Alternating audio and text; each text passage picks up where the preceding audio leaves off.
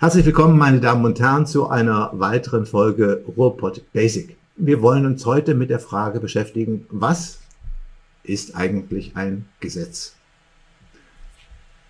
Naheliegenderweise ähm, gibt es keine grundlegendere Kategorie im Rechtssystem als die Kategorie des Gesetzes. Weil letztlich die Rechtswissenschaft, weil letztlich die ganze Juristerei ja darauf angelegt ist, Gesetze auszulegen, zu interpretieren und auf der Grundlage von Gesetzen Entscheidungen zu treffen. Also unsere ganze Tätigkeit Gesetz bezogen. Und dementsprechend spielt der Begriff des Gesetzes eine ganz, ganz grundlegende Rolle. Das kennen Sie bereits ähm, zum Beispiel aus dem Rechtsstaatsprinzip, Vorrang und Vorbehalt des Gesetzes. Da taucht dieser Begriff Gesetz auf. Was ist eigentlich nun ein Gesetz? Zu erklären, was ein Gesetz ist, ohne das gleichzeitig zu anderen Formen des Handelns des Staates abzugrenzen, fällt schwer. Das hat die Staatsrechtslehre im 19. Jahrhundert immer wieder mal versucht. Das ist nicht so einfach. Das erste, meine Damen und Herren, ist, wir grenzen das Gesetz vom Einzelakt ab.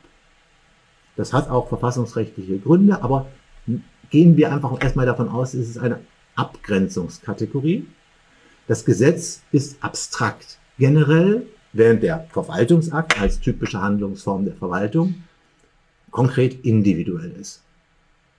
Nicht jede abstrakt generelle Regelung, also nicht jede Regelung, die eine Vielzahl von Fällen und dementsprechend auch eine Vielzahl von Adressaten, eine unbestimmte Vielzahl von Adressaten hat, ist deshalb schon Gesetz.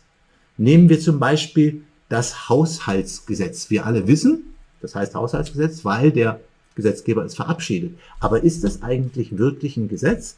Jedenfalls in den Vorstellungen der konstitutionellen Staatsrechtslehre des 19. Jahrhunderts ist das Haushaltsgesetz eben eigentlich kein Gesetz, weil es nämlich gar nicht Rechte und Pflichten des Bürgers regelt.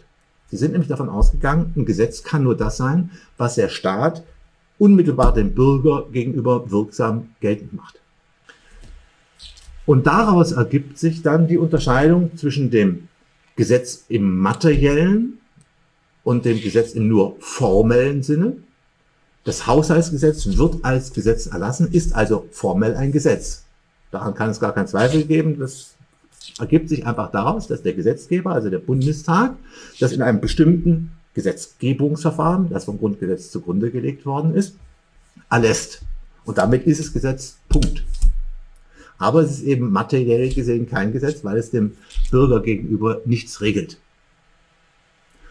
Umgekehrt gibt es eine Vielzahl von Regelungen, die zwar Regelungen, äh, Gesetze im materiellen Sinne sind, die aber nicht im vom Gesetzgeber im davor vorgese dafür vorgesehenen Gesetzgebungsverfahren erlassen werden. Das sind dann materiell Gesetze, also Gesetze im materiellen Sinne, aber eben keine formellen Gesetze, also keine Parlamentsgesetze. Davon reden wir, meine Damen und Herren, wenn wir untergesetzliche Rechtsnormen adressieren, also die Verordnung und die Satzung. Das sind abstrakt generelle Regelungen, die werden aber nicht vom Gesetzgeber erlassen, sondern von der Exekutive, sei es einer Ministerialverwaltung, sei es einer Kommune oder in unserem Fall hier zum Beispiel der Universität die können solche Satzungen oder Rechtsverordnungen erlassen. Das heißt aber nicht, dass das Gesetze im auch formellen Sinne sind, weil kommt ja nicht vom Gesetzgeber.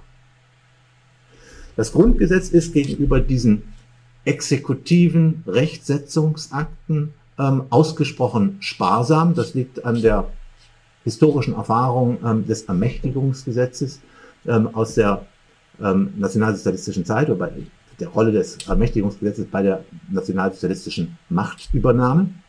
Ähm, deshalb sagt Artikel 80 Grundgesetz, dass Rechtsverordnungen nur zulässig sind, wenn der Gesetzgeber die Exekutive dazu ermächtigt und diese Ermächtigung auch gleichzeitig eine Inhaltsrichtlinie gibt. Der Gesetzgeber soll also die Verantwortung für das, was dann geregelt wird, erstmal selber übernehmen und nur die Einzelheiten ähm, dem Verordnungsgeber überlassen.